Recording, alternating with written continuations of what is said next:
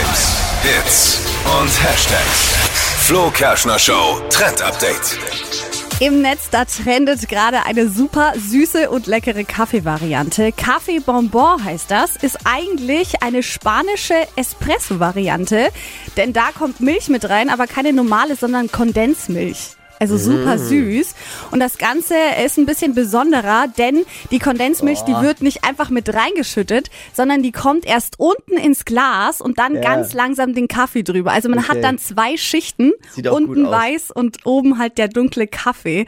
Und der schmeckt so gut, hat zwar ein paar Kalorien, aber macht auch wach. Ey, Kondensmilch habe ich früher als Kind immer versucht pur zu trinken und es hat so einen ganz eigenen Geschmack ja auch und schmeckt pur, Ja. pur wirklich nicht gut eigentlich. Ja, ja, Ja, Kondensmilch ist pur so ein Löffel gut. geht mal, Nee, aber es ist schon nicht. sehr aber süß, im hart Kaffee, süß. Kaffee ist schon gut, aber so pur, ich erinnere mich halt, weil das so eine Kindheitserinnerung bei mir ist. Geil. Ja, also die Kombi ist mega.